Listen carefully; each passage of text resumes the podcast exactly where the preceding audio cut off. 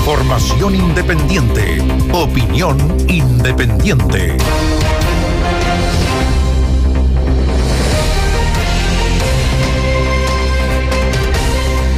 Las autoridades, particularmente el subsecretario de Prevención del Delito, Eduardo Vergara, descubrió recién hoy, estamos a 13 de enero del año 2023, descubrió hoy que hay buses, o al menos un bus, que llegó con inmigrantes, un recorrido ilegal, hasta la zona de Estación Central, recién hoy.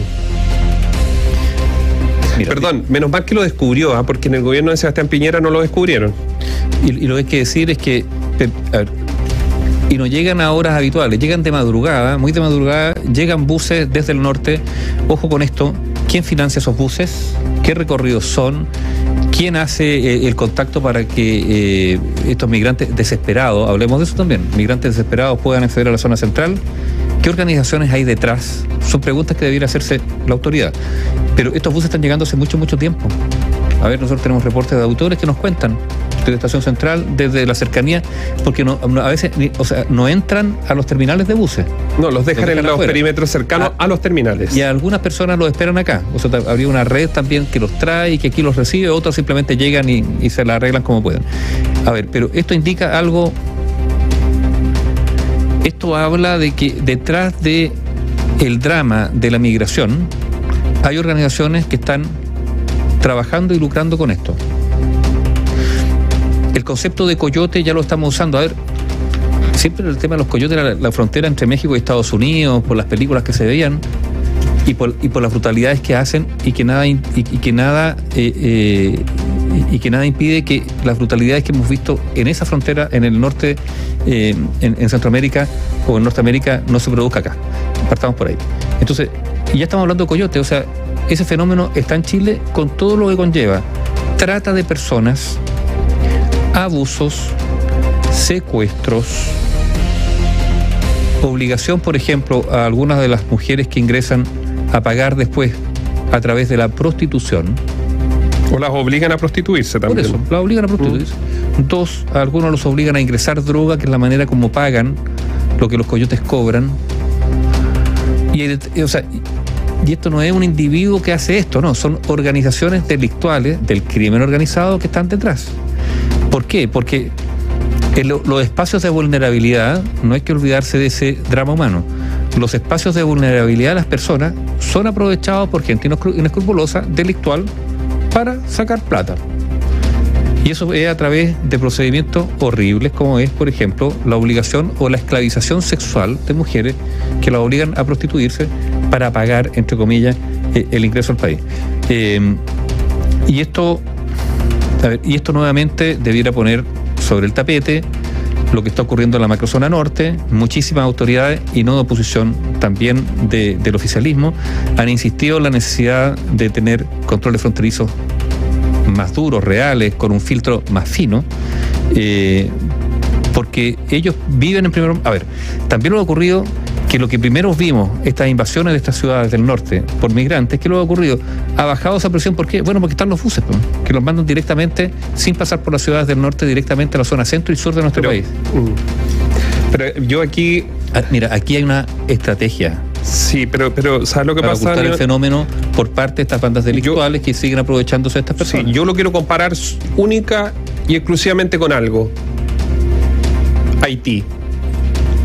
Es exactamente lo mismo. Aquí en la radio, uno de nuestros periodistas de la unidad de investigación que se hizo pasar, ¿cuánto hace? ¿Van a ser dos años de esa nota? que se hizo pasar por un venezolano, o sea, un chileno que era pareja, para ver cómo traía a los supuestos suegros desde Venezuela a Chile. Está en Bio, Chile, usted la puede buscar, una nota hace como un año y medio y cuenta todo el paso, los contactó a través de Facebook, lo que, le cobraban, después otra empresa, después lo llamaban por WhatsApp, le decían dónde, dónde los dejaban, qué empresas eran, llegaba hasta, hasta Iquique, lo bajaban hasta Iquique, perdón, tenían incluso hasta una residencial en Iquique, si era más premium, si usted tenía más recursos para traer a la familia, los podía dejar en una residencia, si no le pasaban un servicentro donde se podían cambiar de ropa. O sea, imagínense, ¿cómo va a costar tanto, digo yo, a las policías poder llegar a eso? Se supone que son los especialistas. O sea, ahora descubrieron esto. Eso revela, yo creo que aquí igual hay algo, hay algo de, mm, Aquí falta voluntad. Faltó voluntad en la administración anterior y falta voluntad incluso hoy. Esa es la verdad. Para, para ver, digamos, esto que está ocurriendo, que es el crimen organizado que también se, eh, se cuela con estos modelos de negocio ilegales, obvio. Eso, por eso lo comparo con, con, los haitianos y los aviones que llegaban al aeropuerto, que nunca nadie se preguntó por qué, de las autoridades me refiero, porque aquí en la radio más de una oportunidad se habló del tema, pero nadie hizo nada con los sobres amarillos y la plata que entraban al país todos los días. Eso por un lado. Y lo otro que demuestra es que Carabineros no está haciendo su trabajo. Hay este bus que llegó hoy día en la mañana y otros recorren más de 30 horas por la carretera. ¿Cuál es la fiscalización de carabineros entonces si un bus recorre 1800 kilómetros para llegar a Santiago y nadie lo ve?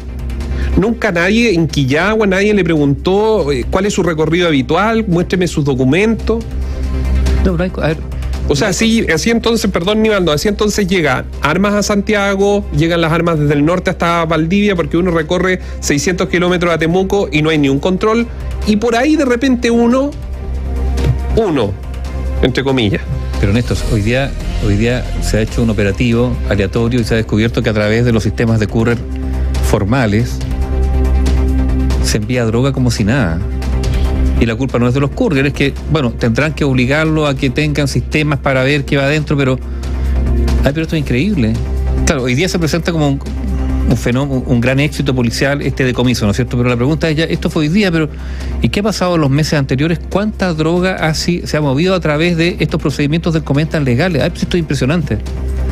Entonces, nos hacemos los lesos respecto al fenómeno eh, al fenómeno del narcotráfico, que está asociado a muchas cosas. Y esto uno lo podría asociar, claro, tenemos un nuevo fiscal nacional, vamos a ver qué hace Ángel Valencia, eh, está esta mesa de seguridad, que la UDI está poniendo como condición el tema de los indultos, cuando uno podría decir, mira, en la situación está el gobierno, que está urgido por sacar una agenda de seguridad, quizás la oportunidad para que, no sé, la derecha o quienes sean, bueno, exijan más cosas en esa mesa de seguridad.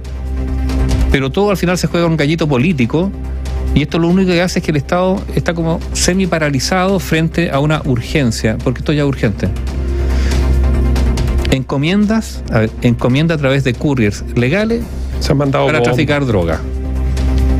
Estamos viendo en Bio, TV las imágenes. Buses con migrantes que llegan a la capital y en toda la carretera no hay ningún tipo de fiscalización.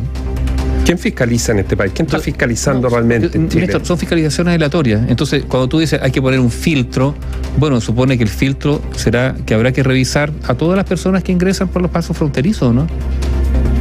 Incapacidad total. Y quiero ser muy claro, esta no es una incapacidad del gobierno. Bueno, ahora el gobierno está a cargo, este gobierno tendrá que hacer la pega, pega que probablemente no hizo lo anterior. Pero aquí hay un tema de Estado. El Estado chileno está siendo incapaz de enfrentar ciertos fenómenos. Esa es la verdad. Y aquí la responsabilidad es absolutamente transversal. Incapaz, no, no a ver, no es incapaz de controlar su frontera norte. O sea, un país que no es capaz de controlar su frontera que no es capaz de controlar el movimiento al interior de su territorio de buses, después del tema de la encomienda. Recordemos que a través de la encomienda estaba este armero en, Temuco que recibía partes, piezas de armamento y armaba armas en el sur del país para quienes nos preguntan a través de WhatsApp lo pueden encontrar. El titular era es exclusivo. Empresas colombianas ofrecen a venezolanos llegar a Chile ilegalmente por 800 dólares y hay todo hay una, una crónica paso a paso de cómo se contactan. ¿Cómo va a costarle tanto a las policías llegar, identificar? Eh, no sé, a, ratos sabe que es un poco agotador toda la situación eh, cuando uno habla de esto. Es lo mismo que pasa cuando en gendarmería eh, se preocupan por que se ha filtrado un nombre y empiezan a investigar quién filtró el nombre en vez de preocuparse quiénes son los que entran armas, drogas, los, gendarmes que están involucrados dentro de las mismas redes, si hay más redes. Aclaremos, eso. Preocupación por filtraciones a la prensa de, de datos, ¿no es cierto? Bueno, pero ¿a qué obedece eso?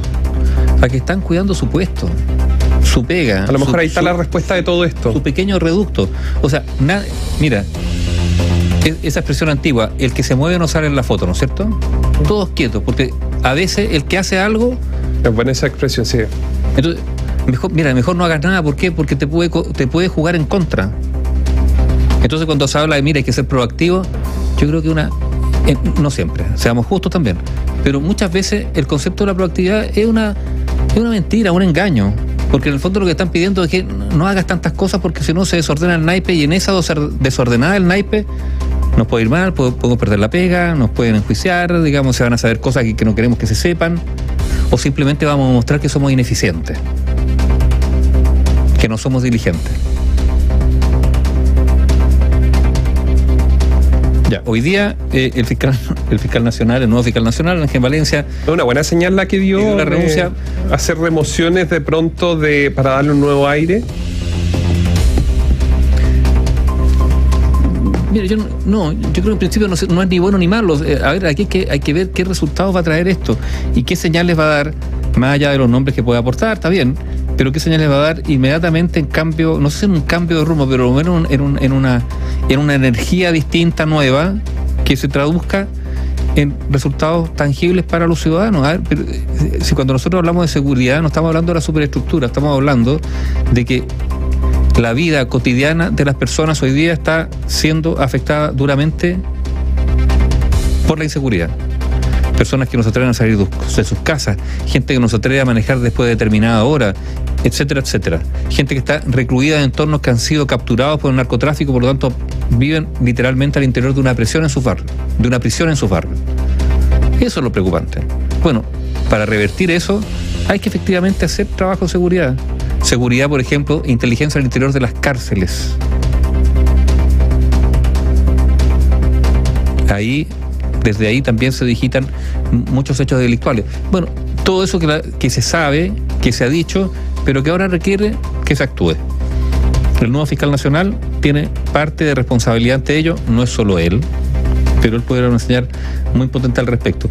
Y lo otro, claro, eh, eh, yo digo, en no seguir eh, indiferente ante las señales, las señales de la encomienda, las señales de la porosidad de la frontera, las señales de los buses que llegan eh, eh, a Santiago sin ningún tipo de fiscalización desde la frontera norte, lo que está ocurriendo en la macrozona sur, bueno, todo eso. Caletas, por ejemplo. Hoy día, fíjate, Néstor, el concepto de desplazado. El concepto de desplazado nosotros lo conocimos, se hizo muy común a partir de lo que ocurría en Colombia con la guerrilla, ¿no es cierto? Donde en, las zonas de controladas por la guerrilla y después el narcotráfico o, los paramilitares y los enfrentamientos, habían personas que simplemente tenían que abandonar, abandonar esos territorios donde habían vivido desde siempre por la inseguridad. Bueno, hoy día el concepto de desplazados, de, de desplazamiento, ya se está empezando a usar en Chile, como el de Coyote. ¿Y cuál es? Bueno, en la provincia de Arauco está lleno de caletas, Quidico, Tirúa, donde hay gente que ha decidido abandonarla. Han quemado un montón de casas, casas pobres, precarias, de gente humilde, que han tenido que irse.